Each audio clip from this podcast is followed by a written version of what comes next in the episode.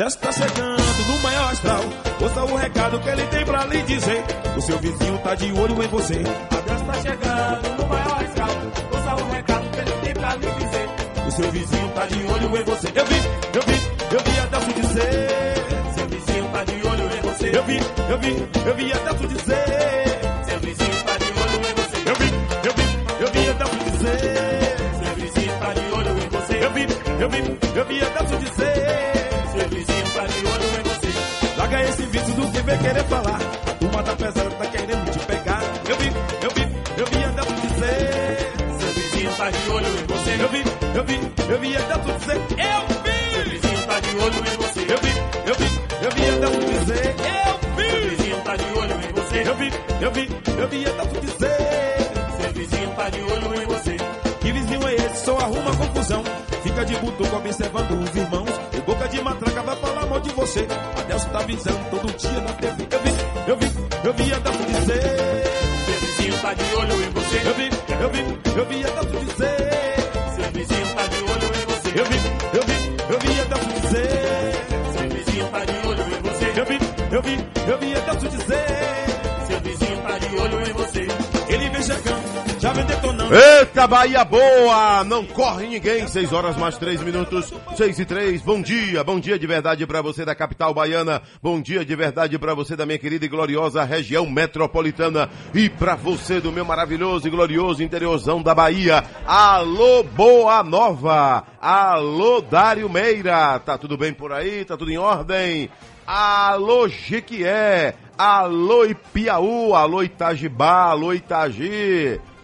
É, alô Marcelo Miranda, tá ligado na gente sempre aí, nosso amigo zootecnista sempre ligado no nosso Sociedade Urgente. Primeiro ele tá lá com o Valdo Silva, ouvindo o Valdo Silva se preparando para pegar a estrada. Depois já inicia com a gente aqui no nosso Sociedade Urgente, ligado no Sociedade Urgente, sempre ligado na gente aí. Manda a notícia da chuva pelo interior da Bahia. Marcelo Miranda, às 6 horas mais 4 minutos, ouvinte Sociedade. E aí, vai maciar, vai detonar, vai falar de quem, por quê, pra quê? Tem coragem? Se tem coragem, a hora é agora.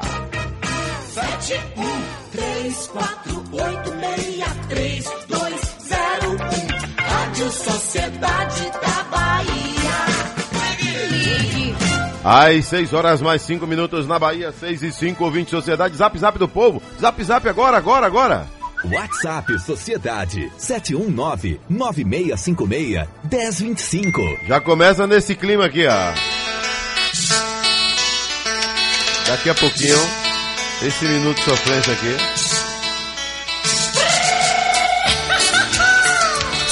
Gostou, ó, o jovem gostou. O agora resolveu botar a máscara dele de ca- cara pra baixo, olha lá.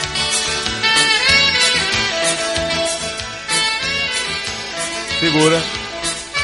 Segura que daqui a pouco tem esse minuto de sofrência completinho aqui no nosso Sociedade Urgente. Agora, 6 e 5 na Bahia. Correio, estações de Salvador, ônibus voltam a operar em 100% nos horários de pico. Tem certeza? Esse negócio de 100% é uma confusão daquele jeito, né? É, só nas estações, só no horário de pico e a gente não sabe como é que é essa avaliação de 100%. Né? De repente, vamos aqui imaginar, uma sala de aula tem 40 alunos. Né? 10 passam no vestibular, do- os mais topados do Brasil. Significa dizer que 10% da sala, né? 10%. 40 alunos, 4 passaram, 10% estão lá, não é isso? 10%. Em outra sala tem 20 alunos. 10 passaram. Significa o quê? Que 50%. Só que a outra sala só tem 20 alunos. O aproveitamento é melhor, não é isso? O professor consegue atender mais por mais tempo cada aluno. A outra tem 20. Uma tem 20, a outra tem 40. Será que não houve nenhuma superação por conta da quantidade de alunos? Ou, de repente, Os 20 passaram. Aí você diz, pô, vai 100%. Aí outra sala só tem 5 alunos. Os 5 passaram. 100% da sala. Só que só tem 5 alunos. 100% passaram. Todos, todos passaram. Aí essa confusão de, de estação. É estação ou não é? Na hora que é estação, tem 100%. É uma parafernália, é para apertar sua mente mesmo com a matemática aí. É porque eu estou tentando entender isso aqui. Eu até torço para que isso aconteça mesmo, né? Porque o transporte, se você prestar bem atenção, esqueça até debate político. É o povo mesmo. É o povo. O assunto mais comentado e criticado dos últimos tempos se chama Buzu. Na pandemia aí, o Buzu é o alvo número um das críticas. Tomara que agora a gente consiga mudar isso. Entendeu? Hein? É, então, é um caos. Transporte público no Brasil, caos. Então, a frota, segundo aí a prefeitura, frota com 125 linhas e 873 ônibus. Agora, o prefeito Assemineto, ele, ele falou sobre isso aqui, não foi? Ele falou, né, para guardar que estava pensando aqui, ó. Rapaz, quem tem seu. Não, não é esse aqui não, jovem. Que é isso aqui, jovem? Aqui é o vice-governador para não vender sua casa. Manda aí o prefeito falando que estava já resolvendo esse problema. Então vamos lá. 5 e meia até 8 e meia. Já tá valendo. E das quatro e meia da tarde até às sete e meia da noite. Segura esse, esse bully aí, por favor.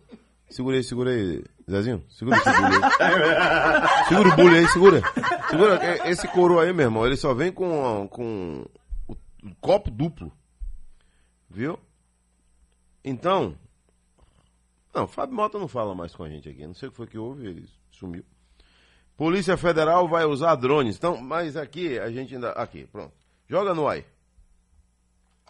ouvinte da sociedade para chegar aqui e dizer Começa ah, do vai começo. agora eu não vou mentir ao ouvinte da sociedade para chegar aqui e dizer ah vai Jovem. acabar de uma vez jovem. por todas é, com essa realidade jornal de ter ônibus essa notícia. com é, gente em pé não vai não tem como porque existem horários que todo mundo sai de casa para ir para o trabalho naquela hora ou está voltando do trabalho para casa naquela mesma hora então, quando você tem mais gente do que ônibus querendo que é o tal do horário de pico, o que é que a gente pode fazer? Aumentar a frota, que é o que a gente está fazendo.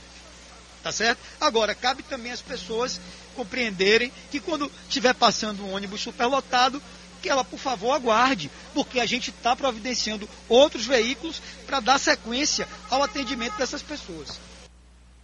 Tá aí. Então, é, o prefeito prometeu que iria. Porque ele tá vendo aí. Quem mais está vendo é ele. Ele não- ah, porque não pega o buzu? Sim, não precisa. Para avaliar a situação, não precisa estar dentro do buzu. Não é? Os maiores analistas de futebol do Brasil nunca jogaram bola. Então, a gente analisa por esse lado. Para resolver o problema. Tem que resolver o problema. Entendeu? Então vamos aguardar aí, né? Espero que em, hoje começou ontem, né? Já à tarde, já valeu ontem à tarde e noite. É, hoje é quarta-feira, quinta e sexta, vamos ver aí. Segunda-feira a gente faz essa avaliação, né? Não? Né? Teve gente que pediu demissão, rapaz. Pediu demissão do serviço, do emprego, porque não conseguia chegar no serviço. Todo dia ouvindo uma bronca, todo dia tendo que estar dando uma desculpa. Imagine, uma hora e meia no, no ponto esperando. Esperando que o ladrão é? Porque o buzu não chega, o ladrão chega. Buzu não chega, o ladrão chega. Por unanimidade, TSE caça mandato do deputado Marcel Moraes. Caçado ontem. Ô, jovem, a gente precisa explicar o seguinte. Pastor Tom foi caçado? Foi. Continua na Assembleia. Targino Machado foi caçado? Foi. Continua na Assembleia? Marcel Moraes, caçado ontem. Quando o deputado é caçado, é isso que o povo precisa entender, precisa ficar sabendo. E a gente também. Quando o deputado é caçado, ele pega seus documentos, seus panos, limpa as gavetas e vai embora? Porque seu Eduardo Cunha, quando foi caçado, aconteceu o quê? Ele saiu. Foi ou não foi? Ó. A segurança levou ele até a porta. Daqui para lá é com o senhor. Se vire agora. Antes de ser caçado, ele estava com todas as prerrogativas de deputado federal e presidente da Câmara. Depois, caçou, tchau. Aqui não, aqui o deputado é caçado e continua.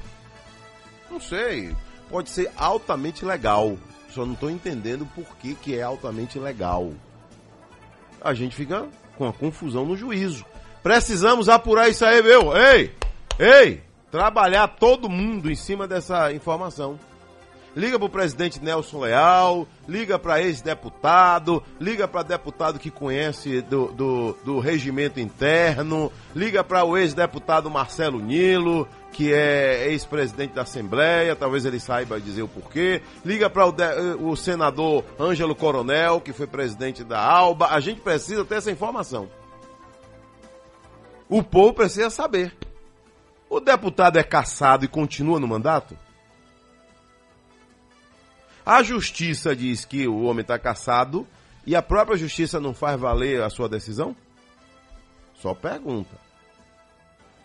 Já são algumas perguntas. É isso que a gente precisa esclarecer. Eu chamo ele agora de ex-deputado ou continuo chamando de deputado? E aí? Eu faço como? Porque tem um aí que é ex e o povo continua chamando, né? O presidente, o presidente. Presidente. Tchau. Foi caçado e continua no mandato? É só essa pergunta. Continua. Por quê? Tem que ter uma justificativa. Se foi caçado, continua, que confusão é essa? Aí faz confusão na cabeça da gente. Alguém pode esclarecer isso aí? Procure quem pode esclarecer isso aí, viu? Pois é, o que eu tô perguntando. Vai devolver o gabinete? Não vai? Continua no cargo? Até depois de outra decisão? Tem como recorrer? Não tem mais? A gente precisa saber. Então, só isso.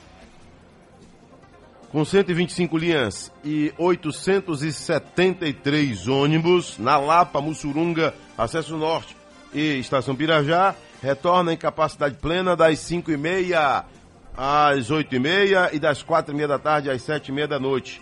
Outro assunto aqui, a Polícia Federal vai usar drones contra crimes eleitorais em sete cidades do estado. Só? E botou na Bahia inteira isso aí. Na Bahia toda. Jingle de campanha: O homem que disparou vira hit e autores faturam cinco vezes mais. É. Como é que é isso aqui, rapaz? É, meu amigo. O, hoje a política investe muito né, nessa questão de jingle, de refrão, imagem, né? Todo, todo mundo aí é, fazendo. Aqui, ó. O homem que disparou vira hit nas eleições. Quero saber aqui quanto é que. Na Bahia tem muito estúdio que oferece as nossas obras por 200 reais mas eu não pretendo processar. Quero que ela se espalhe mesmo. A música estourou no Brasil todo, graças a Deus. José Patrício da Costa Neto, empresário e um dos autores do hit O Homem Disparou. Campanha política, né? É, e ele está aqui, está forte aí, viu? Faturando. Graças a Deus, na sua cidade, foi o homem ou a mulher que disparou? Disparou, disparou, disparou? Se tivesse uma disputa para escolher a música da eleição, o homem disparou seria a forte candidata a vencer. Oficialmente, a banda Vilões do Forró e Carcará, com participação do compositor César Araújo, gravaram a canção para 220 cidades, 220 candidatos de todo o Brasil, o que fez o faturamento do grupo aumentar em cinco vezes, mesmo na pandemia. Tá vendo aqui, ô seu Valdo Silva? Tá vendo? A questão é essa, meu amigão. É, em tempos de crise, sempre tem algum segmento aí que fatura, né? Sempre tem algum segmento que ganha com isso, que ganha dinheiro, né?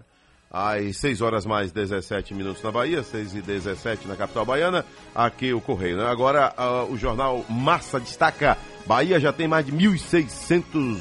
Ih. Can- Ó, já são 1.638 candidaturas goradas. Entre os que tiveram a participação vetada pela Justiça estão 63 prefeituráveis. Salvador é a cidade baiana com mais indeferimentos. Mas aí para a Câmara, né? Boca de urna na mira dos drones. Boca de urna nunca vai acabar.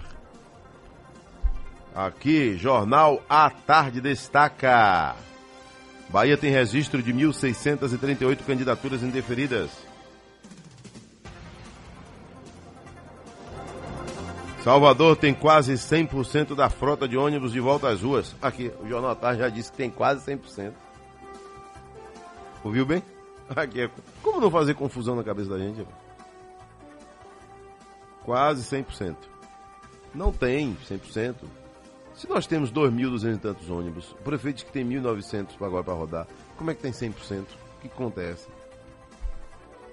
TSE caça mandato do deputado Marcel Moraes. O plenário do Tribunal Superior Eleitoral, TSE, decidiu ontem, terça-feira, caçar por unanimidade o mandato do deputado estadual Marcel Moraes, PSDB, e torná-lo inelegível por oito anos por abuso do poder econômico.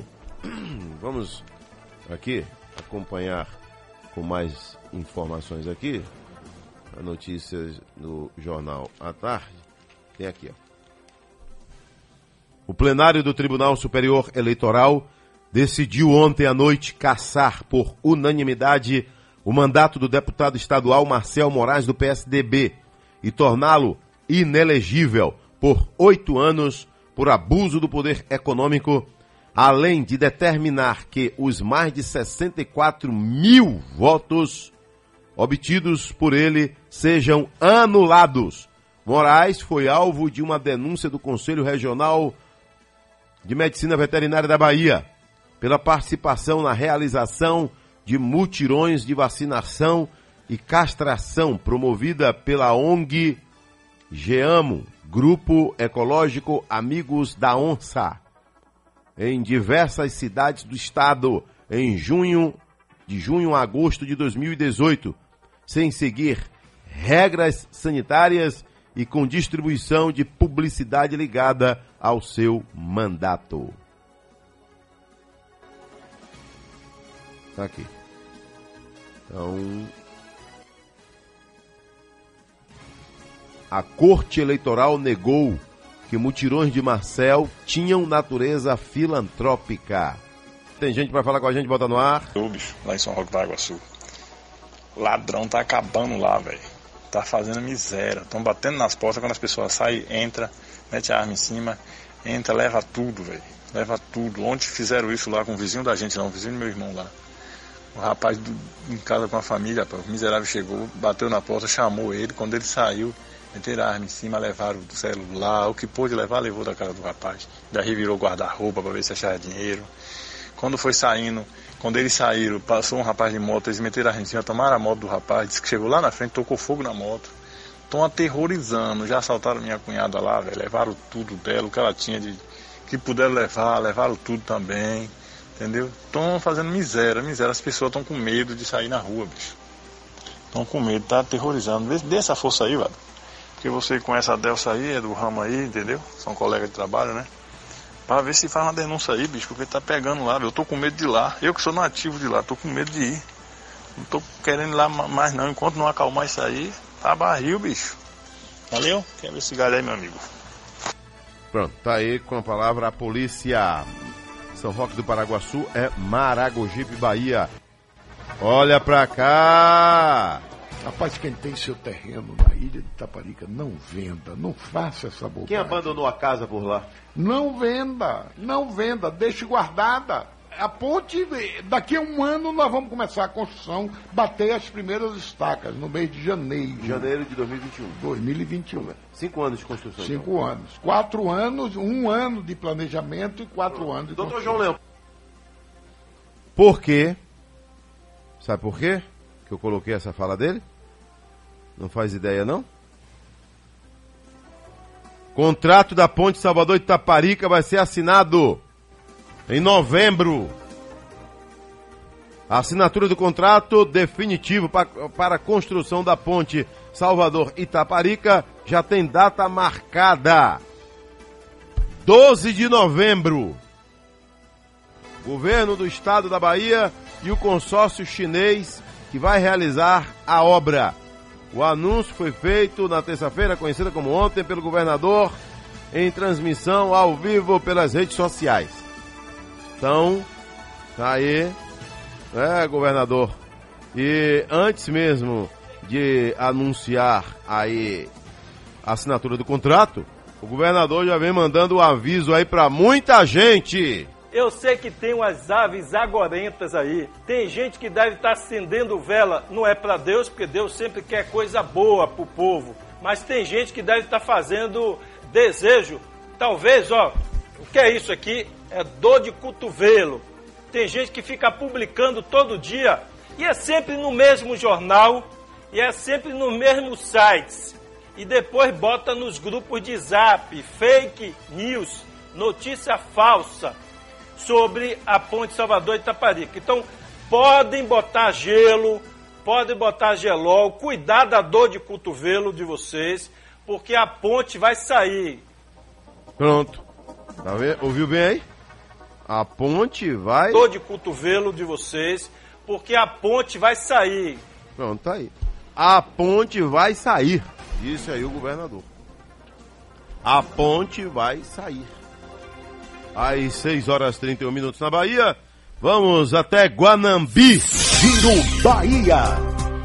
Vamos lá, vamos saber se tem notícia mais importante aí de Brumado do que uma árvore que caiu aí. Wilson Nunes, bom dia. Oi, Adelson, bom dia a você, bom dia a todos os nossos ouvintes da Rádio Sociedade da Bahia. É isso, Adelson, vários pontos de alagamentos foram registrados na cidade de Brumado após a forte chuva que caiu ontem. Além disso, algumas árvores foram derrubadas pelas rajadas de vento que acompanharam a chuva. Funcionários da prefeitura, Adelson, estão promovendo né, desde ontem uma varredura na cidade para recolher as árvores né, que porventura tenham obstruído as vias, bem como limpar as áreas que acumularam muita terra. É, em entrevista, o coordenador da Superintendência Municipal de Trânsito, o Jansen Ricardo, relatou que uma grande quantidade de água correu né, pelas avenidas do município, bem, é, principalmente no centro da cidade.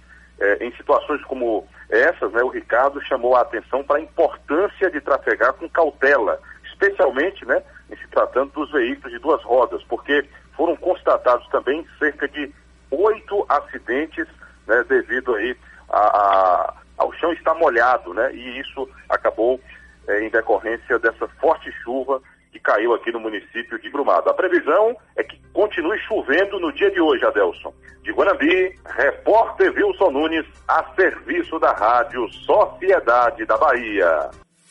Giro Bahia. Oferecimento: Governo do Estado. O governo que cuida da saúde da Bahia, de você.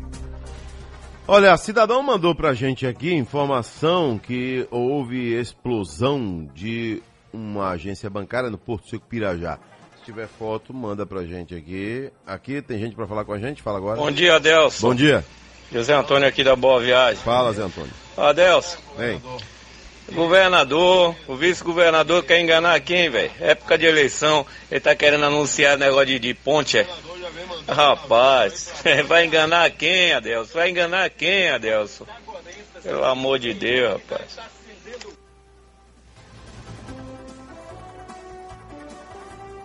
Eu sei que tem umas aves agorentas aí. Tem gente que deve estar acendendo vela, não é para Deus, porque Deus sempre quer coisa boa pro povo. Mas tem gente que deve estar fazendo desejo. Talvez, ó, o que é isso aqui? É dor de cotovelo. Tem gente que fica publicando todo dia e é sempre no mesmo jornal e é sempre no mesmo sites. E depois bota nos grupos de zap, fake news, notícia falsa sobre a ponte Salvador Itaparica. Então, podem botar gelo, podem botar gelol, cuidar da dor de cotovelo de vocês, porque a ponte vai sair. Ouviu? Ouviu bem? Então, quem está dizendo é o governador, está garantindo que a ponte vai sair. Que a ponte vai sair. Ele está garantindo. Bom, se a gente não acreditar na palavra de um governador, e outra, não é que alguém disse que ele disse, não. Ele está falando que a ponte vai sair.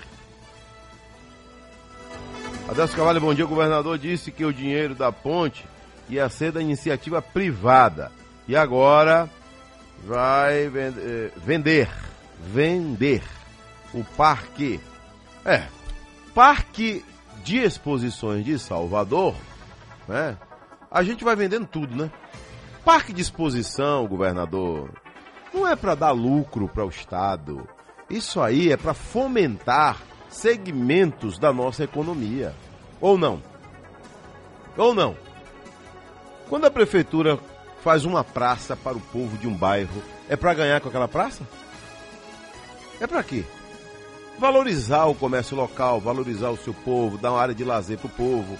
Já pensou se a prefeitura. Não, praça pública não dá dinheiro, a gente agora não vai mais fazer praça pública. O parque de exposições, ele é mal gerido, sempre foi. Sempre foi. Por essas e outras é que ele ah, tá dando prejuízo. Ah, tá acontecendo isso, tá acontecendo aquilo. Por quê? Uma área daquela, que é uma fazenda, né? De, de, o que dizem que tem 45 hectares. 45 hectares dá mais de 90 tarefas. Não é isso? E é uma área que a gente não consegue fazer dinheiro com aquilo ali. Então, meu amigo, o problema não, não é trazer o agro para a capital, que o povo é carente de, desse, de, desses eventos, né? E valorizar um segmento que cresce no Brasil gera emprego e renda. Então a gente aí vende o parque, depois o dinheiro a gente nem percebe que esse dinheiro tá vai, vai ah vai investir na ponte, não sei, seja lá em que for que o dinheiro seja investido, entendeu? Eu não vejo razão para vender, mas quem é o governador não sou eu. Ah, aqui, é, é, isso aqui é? Ah, sobre a ponte? Dia 12 de novembro, anotou aí? Anote aí. Sim. Vamos fazer Já uma, tô anotando. um passo correria extra, extraordinário. Botar os chineses aqui para conversar com vocês é, e mandar. Eu quero saber se eu vou entender o chinês falando, viu, governador? Livre, se quem entende aí. Dia 12 de novembro, estamos assinando a Ponte Salvador Itaparica. E assinado o contrato, inicia a contagem regressiva para que as obras tenham início. Então, infelizmente, tivemos a pandemia que comprometeu um pouco o prazo de assinatura, mas da agora em diante o cronômetro vai ser ligado para a contagem regressiva do início das Hum. obras. Infelizmente, eu não vou estar como governador para poder inaugurar, mas pretendo deixar já os pilares, com certeza, sendo edificados nessa ponte, que não tenho dúvida marcará a história da Bahia, a história econômica do Baixo Sul, da ilha e da integração, eu diria, com a nossa capital. Então, não tenho dúvida, será um, um efeito extraordinário. Pronto, tá aí. Então, é, agora é mais do que promessa, né? Do governador Rui Costa. Né? E aí não é promessa de candidato, né? Aí é promessa de governador. Esse minuto de sofrência aqui, coroa.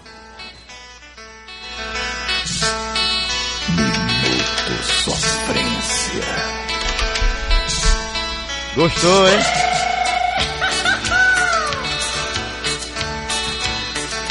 Você quer comprar um pacotinho de mini broa por 50 reais?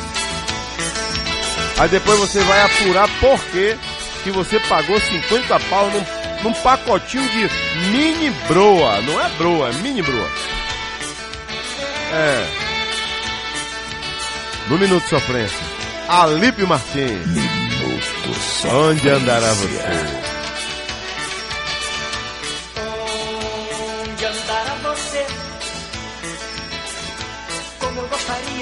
Benzinho, de dizer. Onde andará você?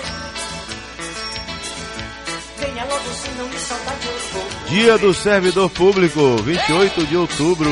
Parabéns, servidor. No Minuto de Sofrência, Alipe Martins.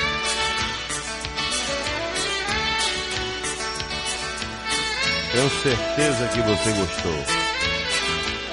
Mas fica fingindo que não. É normal. Será que você? É. Se puder falar mal, fala, né? Sofrendo tanto por você.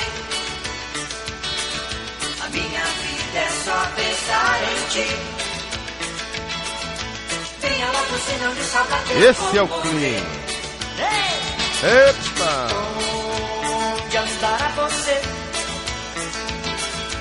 Como eu gostaria, meu benzinho, de te ver. Alô, cara de cabra! Ouvindo a gente em Juazeiro, Bahia. Cara de cabra!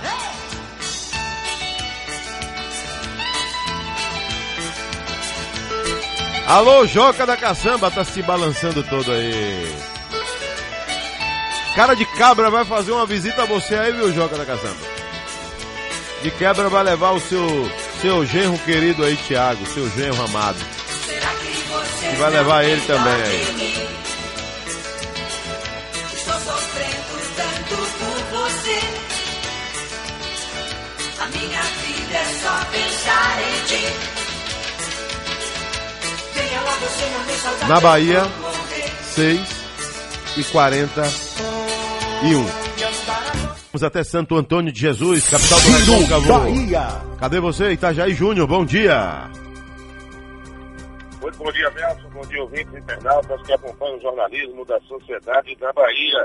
Olha, a- o Brasil foi condenado pelas mortes e violações de direitos humanos dos trabalhadores da fábrica de fogos aqui de Santo Antônio de Jesus, fábrica que explodiu em 1998 e deixou 64 pessoas mortas, a maioria crianças, mulheres, inclusive crianças negras, né? Isso aconteceu no dia 11 de dezembro de 1998. A sentença da Corte Interamericana de Direitos Humanos, da OEA, Organização dos Estados Americanos, foi anunciada no início desta semana. O caso expôs as precárias condições de trabalho às quais as vítimas eram expostas e, por lei, a atividade exige fiscalização pelo Estado brasileiro. Ficou determinado uma indenização de 50 mil dólares por família. Essa é a nona condenação internacional do país por graves violações de direitos humanos. A decisão foi proferida no dia 15 de julho de 2020,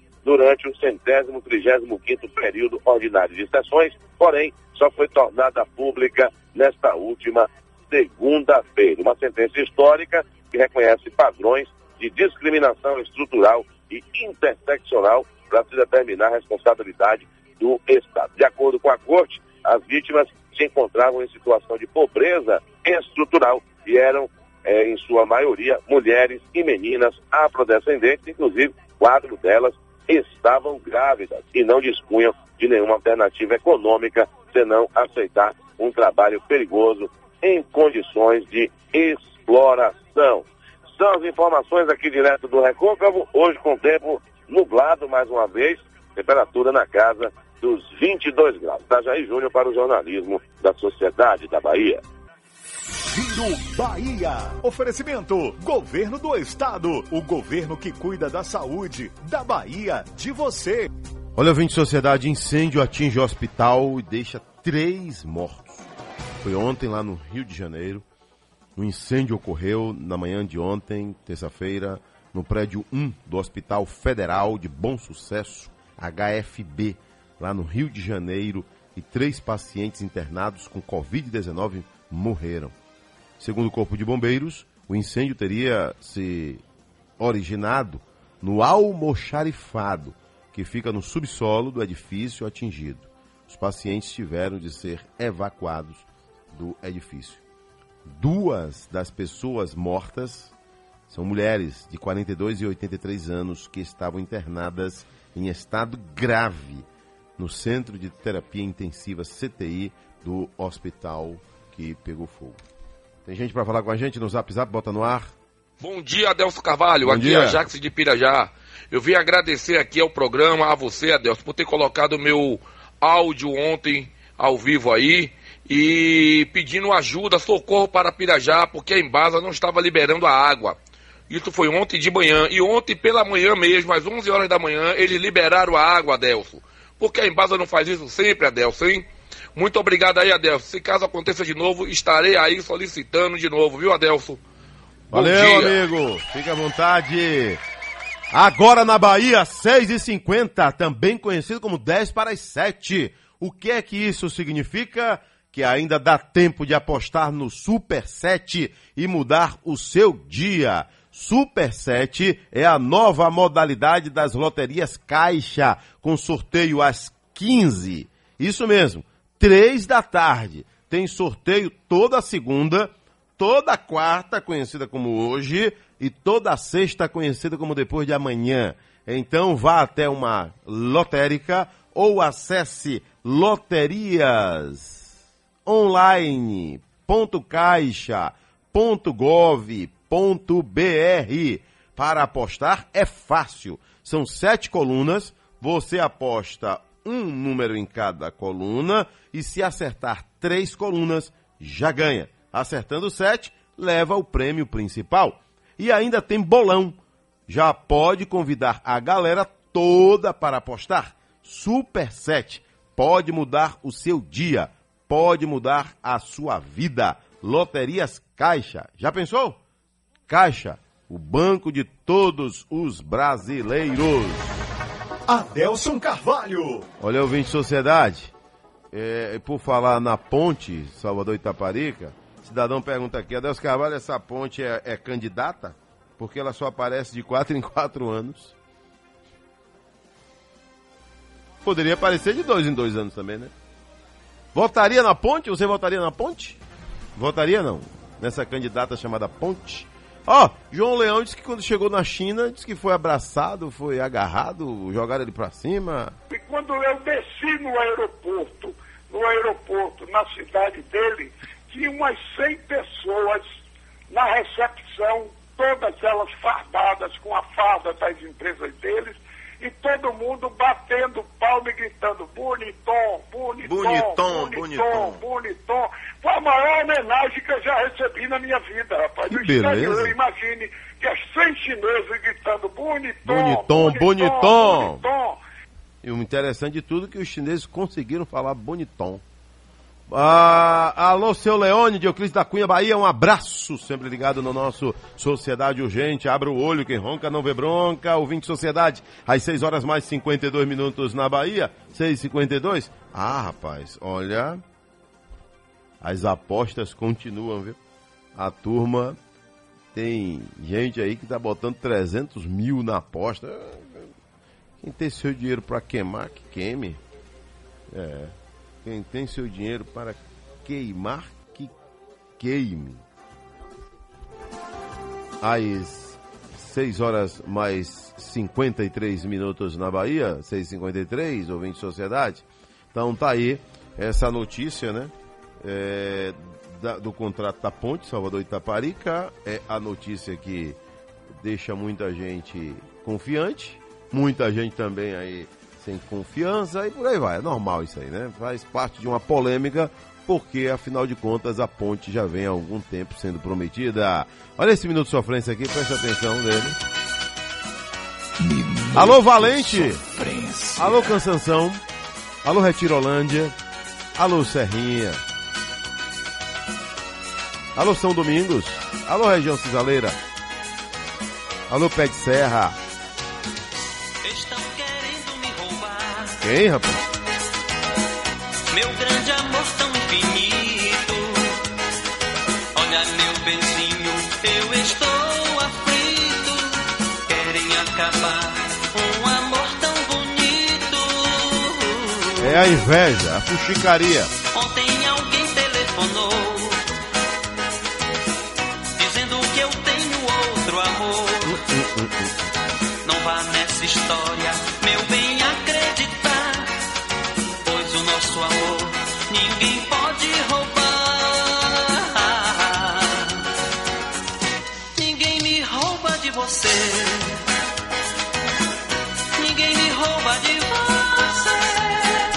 O beco do bagaço aí, pé de Serra Bahia. Olha o beco do bagaço.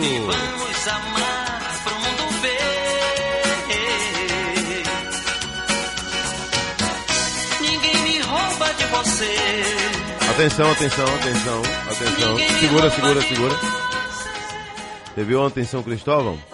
Dois vagabundos resolveram assaltar o buzu. Aí passageiros em desespero conseguiram acionar policiais que estavam em uma unidade de saúde. Policiais chegaram, eles meteram bala e sentaram no colo do capeta. Os dois sentaram no colo do capeta, um policial saiu ferido, não é? E esses dois aí foram levados num táxi deitadinhos, viu? Que é o Rabecão, viu, Zezinho? O Rabecão é o único táxi que você viaja. Ou você não, né? Que o sujeito viaja deitado, viu? Viaja deitado. É um passageiro que não reclama de nada, não reclama de tombo, não reclama de quebra-mola, né, jovem? O passageiro do Rabecão, né? Ele não reclama de nada, né? Também ele viaja deitado, né? Alô, dona Joelma, aniversariante do dia, nossa colega Joelma. Quando a turma chega, ela já tá lá na portaria, aguardando a nossa chegada. Ô, dona Joelma, felicidades. Abre o olho, jovem, não é mais tão jovem assim. Feliz aniversário, dona Joelma. Tá rindo de quê, coroa? Olha, uma colisão que envolveu uma carreta e uma caminhonete deixou quatro pessoas mortas na BR-101, trecho de Valença, Baixo Sul da Bahia. Segunda-feira. Informação confirmada pela Polícia Rodoviária Federal. Por causa da colisão, o tráfego de veículos ficou interditado no local. Rapaz, que acidente grave, hein? Foi uma porrada tremenda. Quatro pessoas perderam a vida. Agora, 7 horas mais 16 minutos. Vamos até Teixeira de Freitas. Para falar de Jucuruçu, extremo sul da Bahia. Que já foi Teixeira de Freitas ou Itamaraju, hein, ô Cícero Dantas? Bom dia! Bom dia, Adelso Carvalho. Bom dia aos ouvintes do Sociedade Urgente. Vou falar sobre a negação de dois pedidos de candidatura em Jucuruçu. O primeiro pedido de registro de candidatura a prefeito negado em Jucuruçu foi a do ex-marido da atual prefeito Berlândia, o produtor rural e comerciante Arivaldo de Almeida Costa, o Lili. O pedido de registro da sua candidatura foi indeferido em razão de sua inelegibilidade por possuir processos administrativos quando ele era prefeito da cidade de Palmópolis, em Minas Gerais. Agora, o segundo pedido de registro de candidatura a prefeito negado pela Justiça Eleitoral no município de Jucuruçu é do atual companheiro da prefeita Uberlândia, o Marquinhos Jota, da coligação Jucuruçu Não Pode Parar. O pedido de Marquinhos Jota foi indeferido porque a Justiça Eleitoral entendeu que, uma vez candidato e se for eleito, ele teria uma continuidade administrativa por conta de estar convivendo atualmente com Uberlândia Pereira. O Marquinhos de Jota tem 72 horas para recorrer da decisão ou apresentar o nome substituto do extremo subaiano, Cícero Dantas, correspondente a serviço da rádio Sociedade da Bahia. Giro Bahia. Oferecimento: Governo do Estado. O governo que cuida da saúde da Bahia, de você. Olha, muita, mas muita gente mesmo, né? Tá aí em polvorosa, viu, com a justiça eleitoral.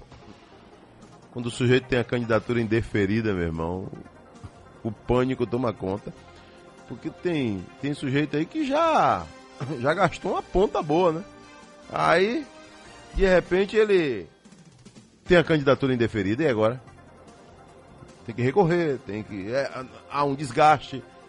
O, o- seu concorrente espalha logo, toca logo terror na cidade. Não é mais candidato, ele não é mais candidato. É, será que vai alguém assumir no lugar? Eu volto já já aí com o nosso entrevistado. Tem. Agora? Não. É. Adelso. Adelso Carvalho. Um abraço pra você aqui da minha querida cidade de Camacan. Alô, Camacan. Um abraço aí. Cadê aqui? Pinguim de Camacan. Hum. Vou falar agora com o promotor de justiça, doutor Marcelo Miranda, na entrevista do dia. Sociedade Entrevista. Marcelo Miranda, ele é coordenador do Núcleo de Apoio às Promotorias de Justiça Eleitorais do MP Bahia. Doutor Marcelo Miranda, bom dia. Bom dia, Nelson. Bom dia aos seus ouvintes aí. Estamos aqui à sua disposição para conversarmos sobre as eleições. Ok. É, doutor, uma eleição diferente de todas as que já tivemos. Nunca tivemos uma eleição em um momento tão conturbado, não é? E também com uma pandemia em evidência, né? E aí vem o trabalho efetivo, né? a grandeza do nosso Ministério Público, o núcleo de apoio às promotorias de justiça eleitorais do Ministério Público da Bahia. Ele foi criado para auxiliar o trabalho dos promotores. É isso, doutor? É isso mesmo, Adelson. Na verdade, é, já há algum tempo, o Ministério Público tem centros de apoio, tem núcleos de apoio, porque o Ministério Público atrai, através, trabalha é, em diversas frentes de, de- em matérias específicas de de- do direito que acabam exigindo um conhecimento que é desumano, que uma pessoa, uma única pessoa tenha conhecimento em todas as áreas do direito. Sorte que nós temos núcleos especializados, centros especializados para dar justamente suporte àqueles promotores, especialmente aqueles que estão no interior e trabalham com todas as frentes. Então, assim, o núcleo eleitoral serve exatamente para dar suporte aos colegas nessa área eleitoral. E, como você mesmo disse, é, e neste ano em especial, um ano em- onde nós vivemos um momento excepcional. Eu tenho já 18 anos de Ministério Público e nunca vivi uma situação dessa. Tem colegas que já se aposentaram e não viveram. Então, realmente, um momento de exceção, um momento realmente diferenciado. É verdade. né? Profissionais que trabalharam a vida, dedicaram a vida, se aposentaram e não viveram é, em, em plena função o que a gente está observando agora.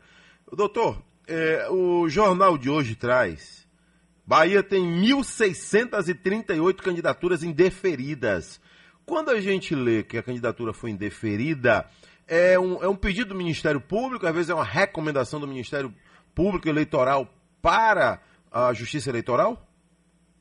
É, o indeferimento pode se dar por diversas naturezas, diversos argumentos, diversos fundamentos, Adelson.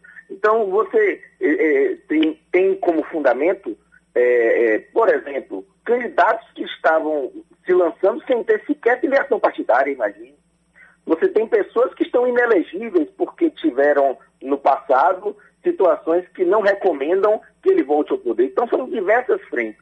E existem pessoas que estão legitimadas a impugnar esses registros de candidatura. Dentre eles o Ministério Público, que costuma ser o que mais faz impugnações. Mas também os adversários políticos movimentam bastante a justiça eleitoral é, no intuito de inviabilizar a candidatura daqueles que representam alguma ameaça de êxito, né?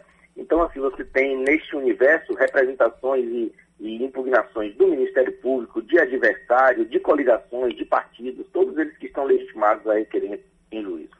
Doutor, vamos lá, né?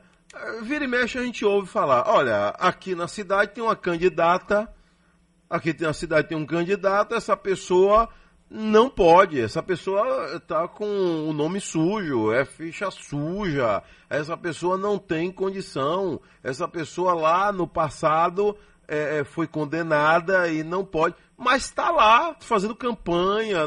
Como é que o eleitor se comporta nessa hora? Ele vai, ele aborda o candidato, o candidato diz, não, eu tô, eu tô livre, eu sou. Mas a gente sabe que existe uma pendência. Exato. Exatamente, isso daí acontece realmente, porque existem casos que a justiça é, é, de primeira instância, digamos assim, um juiz eleitoral que está ali de frente ao candidato e ao eleitor logo de cara, que está lá na sua zona eleitoral, Sim. ele recebe aquela demanda e ele entende que é, o candidato não atendeu a todos os requisitos exigidos por lei.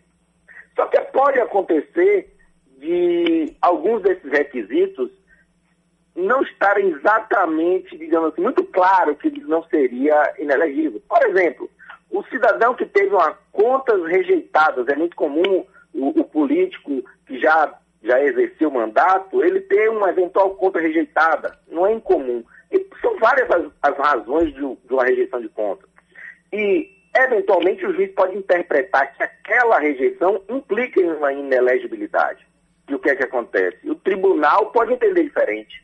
Então, assim, enquanto não há uma decisão definitiva da justiça, a pessoa pode continuar fazendo sua candidatura por sua conta e risco. Se lá adiante. Conta diz- risco, disse o senhor. Por sua Conta conta e e risco, é. Então, se porventura lá adiante a justiça disser não pode concorrer de forma definitiva, toda aquela campanha que ele fez vai pro ralo, entendeu? Então, ele, na verdade, ele não poderá ser eleito. Esta é uma realidade que não pode ser desconsiderada. Então, é assim, em muitos casos é uma aventura, porque os juízes e muitos promotores também, eles são muito criteriosos na hora de fazer uma impugnação dessa natureza. Então, assim, normalmente a tendência é que seja mantida aquela, aquele indeferimento de um registro. Então, a candidatura subjúdice apresenta risco por diversas formas. A gente percebe que tem candidatos que têm, assim, uma, digamos, uma popularidade grande no município e não poderia concorrer. E aí, às vezes, ele se aventura aí até onde pode para lá adiante ele ser substituído. Veja que a lei fez até alterações que antes se podia, até às vésperas da eleição, se podia fazer uma substituição. Então, hoje em dia, já, já há uma exigência de que seja com antecedência. E isso acaba, de alguma forma, afastando esse pessoal com mais tempo para que a população perceba eh, essa manobra no intuito de levar uma candidatura que não tem viabilidade. Doutor, é, para a gente esclarecer o nosso público, né, que está acompanhando a gente na Bahia inteira, no Brasil, hoje não há limite para ouvir a Rádio Sociedade, né? Agora, o que é que ocorre? O Ministério Público, ele é o autor da ação, não é? Mas vira e mexe, o cidadão vai até o juiz eleitoral para levar uma denúncia contra um candidato. Esse é o caminho correto ou ele teria que ir é, por outro caminho que seria o Ministério Público Eleitoral? É, isso, isso depende muito do que nós estamos, estivermos falando, de que denúncia nós estamos falando, entendeu, Adelson? Então, por exemplo, se estamos falando em registros de candidatura, é preciso entender que o, pró- o juiz, ele de ofício, em diversas situações, ele pode indeferir o registro de candidatura, ainda que ninguém faça a impugnação. O eleitor, o cidadão, ele não pode, ele não tem legitimidade para fazer uma impugnação formal, é, acompanhada de advogado, ir lá e fazer a sua, sua impugnação a, a qualquer registro de candidatura. Ele deve apresentar, sim, essas notícias que ele tiver que viabilizariam a campanha ao juiz ou ao próprio Ministério Público. E a partir daí, aquela informação deve ser levada em consideração. Mas para isso, veja, Deus, é, muitas notícias elas não têm embasamento probatório. Então, quando não tem provas, o juiz tem dificuldade para poder acolher qualquer notícia dessa forma. Então, assim, é muito mais recomendável que se encaminhe ao próprio Ministério Público para que se faça inicialmente uma investigação prévia para se reunir provas que deem subsídio para aquela denúncia. Se nós estivermos falando, por outro lado, de propaganda eleitoral, a gente não pode esquecer que quem detém o poder de polícia é o magistrado. Então, qualquer do povo pode simplesmente apontar o dedo e dizer ali, tem, ali existe uma ilegalidade e o juiz, ele mesmo vai averiguar se estiver ocorrendo, sem qualquer reclamação na justiça, qualquer representação, ele vai, ele mesmo de ofício, fazer uma intervenção para fazer cessar. Inclusive, os pró- a gente orienta até os cidadãos que eles podem fazer uso do aplicativo Pardal, disponibilizado pelo TSE, justamente para fazer denúncias de propagandas ilícitas. Então, são caminhos que podem ser trilhados. Ô, doutor, é, às 7 horas mais 27 minutos, vamos lá. A Bahia inteira é coberta nesse período de eleição. Todas as cidades vamos ter lá um juiz eleitoral e um promotor? Sim, sim. Nós, Todas? A equipe está completa. Porque os municípios, você não tem um promotor para cada município da Bahia, nenhum juiz para cada município. Sim. Mas nem todo município é sede de comarca e muito menos zona eleitoral. Nós temos zonas eleitorais que englobam três municípios, quatro municípios, cinco municípios. Então, nós temos no- na Bahia eh, todos os municípios com representatividade do Ministério Público e do juiz eleitoral. Doutor, é, vamos falar de boca de urna. Boca de urna. É, uma hora é uma piada, outra hora a boca de urna é, se torna uma festa, especialmente no ano de vereador como agora, 2020, vereador e prefeito. É uma festa, é uma farra. né? Não se consegue proibir, coibir boca de urna. né? Como é que a Justiça Eleitoral, com o Ministério Público, como é que os senhores acompanham essa situação de boca de urna, doutor? É, em verdade, a boca de urna não é de agora que ela é, é proibida, é um ilícito, é inclusive crime eleitoral, adeus. Tem previsão na lei eleitoral como crime. E a dificuldade se dá justamente pela produção de prova. Veja que é, nós teríamos que ter um efetivo policial gigantesco para poder coibir em todos os municípios que isso acontece é, é, no mesmo dia em todos os municípios.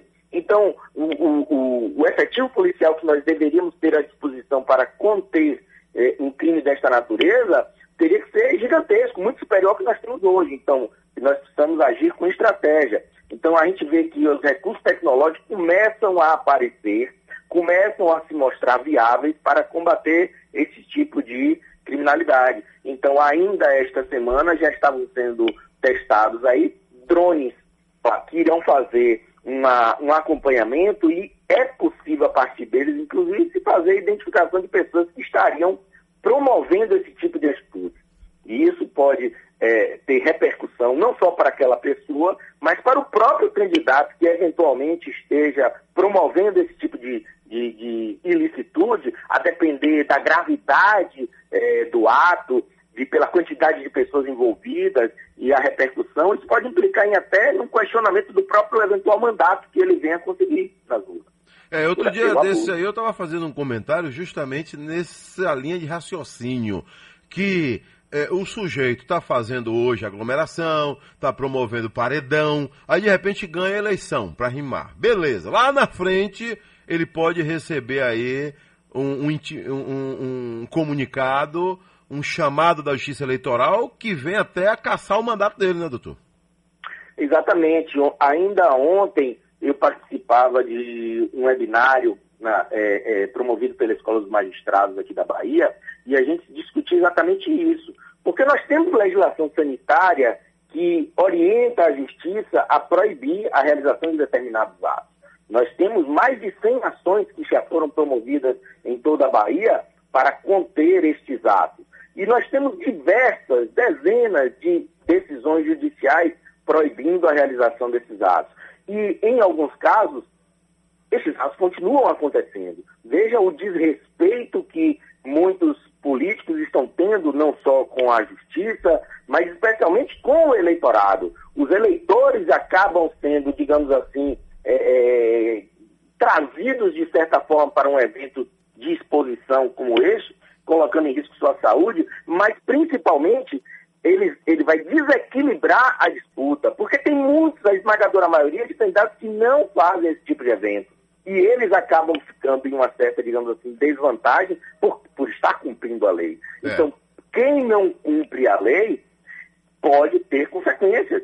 Estes abusos podem descambar numa eventual ação de investigação judicial eleitoral ou até mesmo de impugnação de mandato eletivo, mesmo, até mesmo quando divulgar, quando se demonstrar que esses abusos podem decorrer de, de abuso de poder econômico, abuso de poder político, abuso dos meios de comunicação, ou abuso realmente propriamente dito, como o abuso de, no uso maciço de propaganda ilícita. Então isso tem repercussão, isso pode culminar na invalidação dos votos das pessoas. É o que diz lá o artigo 222 do Código Eleitoral, que há essa possibilidade sim. Então, assim, a gente orienta que não faça sua campanha de qualquer jeito, porque isso pode no futuro ser questionado, tanto pelo Ministério Público quanto pelos próprios adversários, e isso acabar trazendo é, um desfecho realmente que não se espera, que seria anular uma eleição. É, doutor, é, eu já ouvi de candidato no interior dizendo o seguinte: bom, eu vou fazer uma carreata com pouca gente, poucos carros, tudo muito bonitinho, mas aí de repente meu adversário bota 4 mil pessoas. E a cidade, a repercussão é que ele está melhor do que eu. Também tem isso, né? É um jogo de vaidade muito grande também nesse período eleitoral, né? Existe também. É, isso, Adelso, porque na realidade quando a gente olha para trás, e a gente, pelas experiências que a gente já viveu, a gente olha assim, o, o, o que é demonstrar poder nas eleições?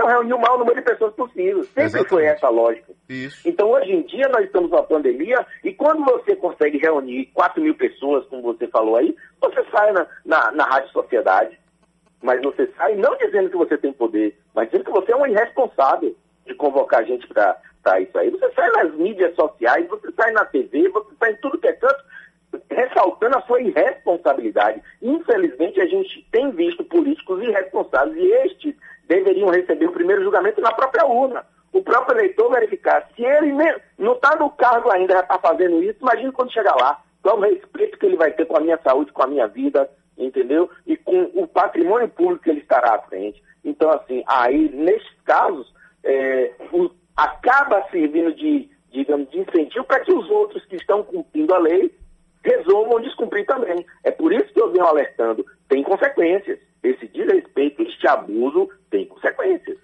Doutor Marcelo Miranda, promotor de justiça, coordenador do Núcleo de Apoio às Promotorias de Justiça Eleitorais da, do Ministério Público da Bahia. É, hoje é, explodiu aí, mas isso já vem de algum tempo, que aposta em candidaturas no interior do estado. Tem gente que aposta arroba de boi, aposta fazenda, aposta trator, aposta dinheiro em espécie. É uma farra, né? O cara bota lá 200 mil mesmo numa candidatura que vai ganhar. Se ele perder, ele perde 200 mil dele, perde fazenda, perde carro. É, é uma farra. É um mercado ilegal paralelo. Aliado a isso aí, doutor, eu pergunto para o senhor o seguinte: como é que o Ministério Público está se preparando para as, as farras que vão acontecer dia 15 depois das 7 da noite? Isso me preocupa muito. Né? Por quê? No interior do Estado, a gente sabe que a, a eleição é emoção, é coração. E vai ter o grupo vencedor, toda a cidade vai ter. Nós só temos três ou quatro cidades na Bahia que tem possibilidade, probabilidade, ou a, a Justiça Eleitoral né, é, é, determina que pode haver a nossa, o nosso segundo turno, por conta do número de eleitores, né, independentemente se tem candidato mais adiantado ou não. Né. O restante, todo mundo vai decidir no primeiro turno. O que é que pensa o Ministério Público aí para domingo, dia 15, vou botar 7, 8 horas da noite quando a farra começar?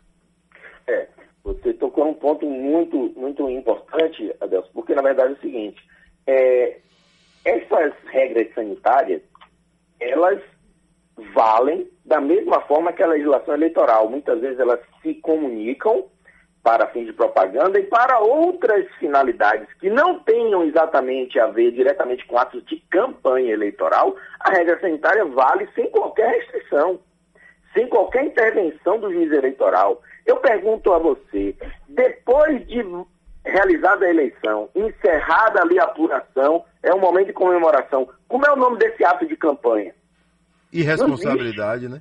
É, não, isso não está previsto na lei eleitoral como sendo ato de campanha. Aquela festa, aquela confraternização que se faz, e é muito comum que sempre, sempre via acontecer no interior, com muita justiça nos tempos de, em que era possível aglomerar, hoje em dia é algo que diz respeito a, a- ao direito sanitário. Então, assim, os promotores da área de saúde estão bastante atentos a isso. Entendeu? Não precisa de autorização do juiz eleitoral, e nem é o juiz eleitoral que estaria legitimado a poder impedir qualquer tipo de atuação dessa. E aí você entra é, o próprio promotor da área de saúde o juiz, de de- normalmente de, da área sanitária, é quem vai tomar providências para coibir, seja com os órgãos da área de, de saúde, as áreas, os órgãos sanitários e as forças policiais, quando chamadas a prestar auxílio. Pronto, tá aí. Doutor, uma orientação aqui para um ouvinte. Diz que na cidade dela ou dele aqui, não se identificou, Araçás, Bahia, está acontecendo uma situação de covardia. Diz que tem alguém lá pedindo voto para um determinado candidato, ameaçando funcionários públicos contratados a votar num determinado candidato. Qual é a orientação que o senhor dá a essa pessoa? Isso daí é, é um crime eleitoral, tá? Esse tipo de coação é crime eleitoral. E o que é que a gente recomenda? Procure o seu promotor, promotor eleitoral da sua cidade e faça essa denúncia, porque inclusive o registro disso na delegacia só é possível quando requisitado pelo Ministério Público ou encaminhado pelo próprio juiz eleitoral. Então, o que é que eu oriento? Sempre que tiver na- diante da evidência de um crime eleitoral, encaminhe isso para o promotor eleitoral e ele vai tomar todas as providências. Ele vai lhe ouvir, ele vai recolher as provas que, que forem apresentadas, vai encaminhar, se for o caso, para uma apuração mais detalhada pela polícia e vai adotar as providências judiciais contra quem tiver se valendo de um expediente eh, desse que não é tolerado pela Justiça Eleitoral. Doutor Marcelo Miranda, um abraço. A gente vai voltar a se falar aí com fé em Deus até a eleição. E pós-eleição também, porque pós-eleição tem bronca que não acaba mais. Nem Viu? me fale. Muito obrigado mesmo pela é sua aí, participação aqui, viu, doutor? Eu agradeço, Adeus, estamos sempre à disposição. Bom dia para você. Marcelo Miranda, ele é promotor de justiça, coordenador do Núcleo de Apoio às Promotorias de Justiça Eleitorais do MP Bahia. Agora, uma notícia importantíssima para reduzir os impactos da pandemia. A Prefeitura lançou o novo PPI, Programa de Parcelamento Incentivado. Para quem não conhece esse programa, ele é feito para ajudar quem está com dificuldade de quitar o seu IPTU, ISS e outros impostos e taxas municipais. E isso vale tanto para a pessoa física quanto para a pessoa jurídica. Quem quiser regularizar sua situação à vista, ganha um desconto de 10% a 20% no principal e não precisa pagar juros e multas. É, Quem preferir parcelar a dívida pode dividir em até 48 vezes com correção pela taxa Selic. Então, se você tem dívidas adquiridas antes ou durante a pandemia, acesse o site e faça o seu cadastro até agora, 30 de outubro. Entre lá e fique sabendo como o PPI pode ajudar você. O endereço é ppi.salvador.ba.gov.br. Aqui um apelo, ó. Bom dia. Meu nome é Laís da Silva Santos. Eu quero pedir um apelo a uma namorada de 33 ou 34 anos que esteja carro, solteiro ainda. Ela quer um Comprei. namorado que tenha carro. 33 anos, interessa? É, é o seu perfil? Vamos lá, direto ao assunto aí, Zezinho, direto ao assunto, 751. Vá direto ao assunto, não tenha tempo a perder. Direto ao assunto. Rádio Sociedade da Bahia. Sociedade, a Rádio da Bahia. Eu vou falar com o deputado Marcelo Nilo, ele é deputado federal, mas já foi presidente da Assembleia Legislativa da Bahia e vai explicar para o público da Rádio Sociedade o que é que ocorre quando um deputado tem um mandato cassado pelo Tribunal Superior Eleitoral e não deixa o cargo. O porquê? Deputado Marcelo Nilo, bom dia.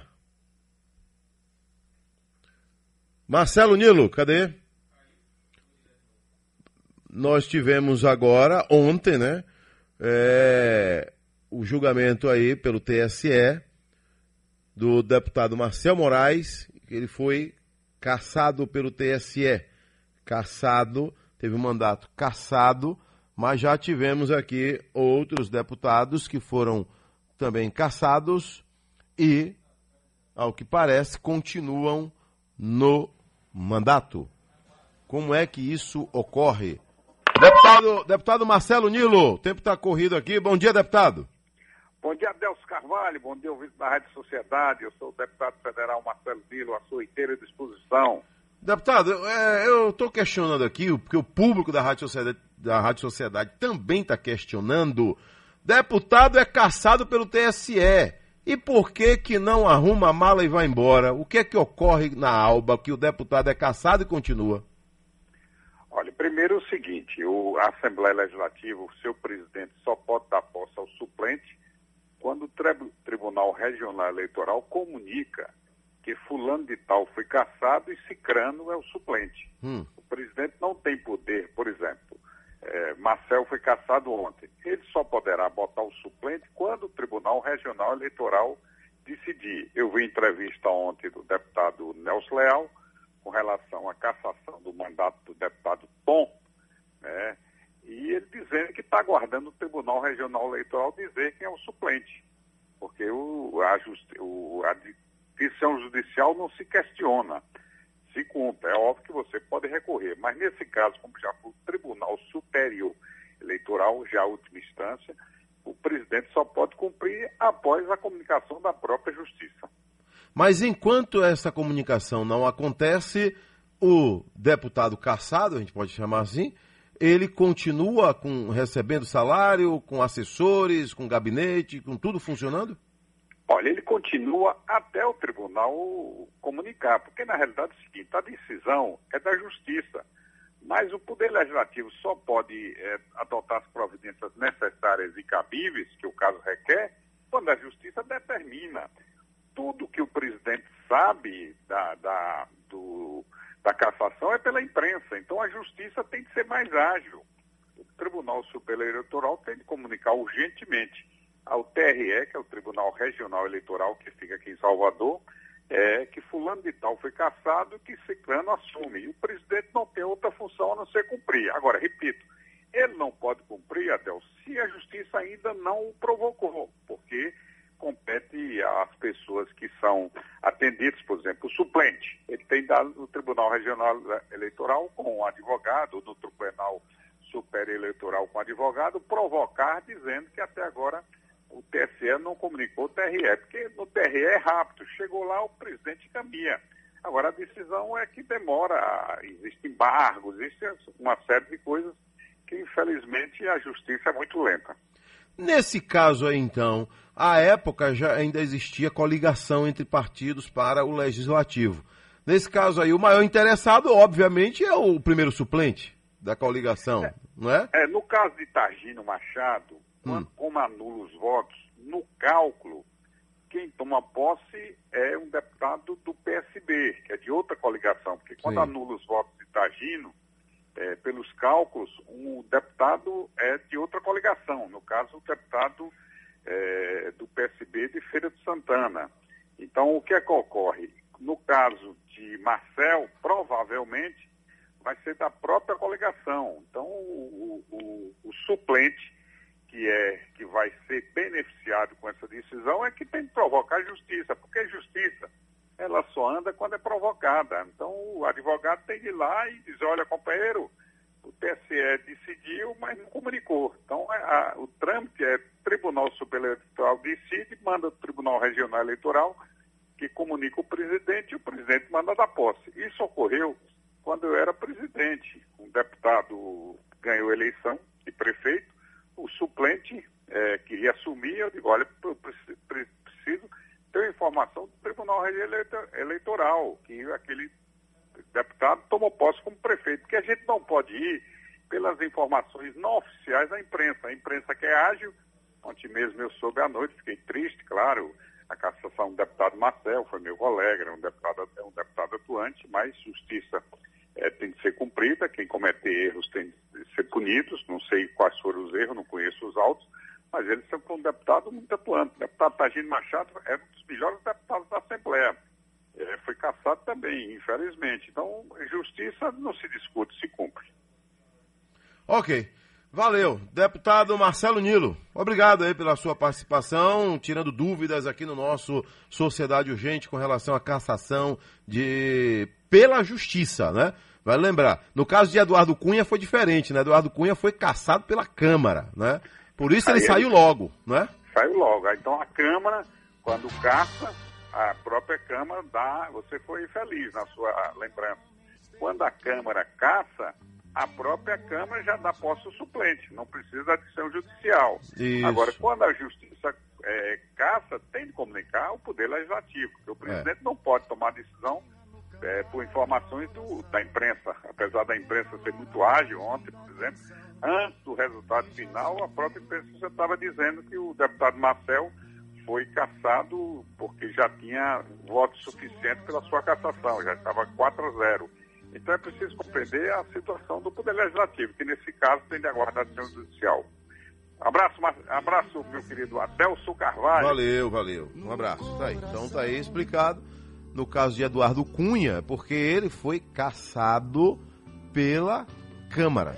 Caçado pela Câmara, vai embora e já chama o, o suplente. Quando é caçado pela Justiça, tem todo o trâmite, Justiça Nacional, que é o TSE, eh, no caso eleitoral, manda para o TRE Bahia, para o TRE comunicar à Assembleia.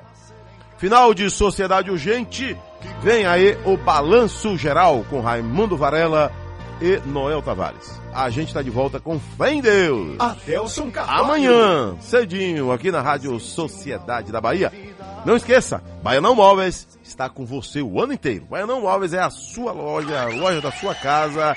Baianão Móveis tem consideração por você e por toda a sua família. Obrigado, meu Deus. Fui.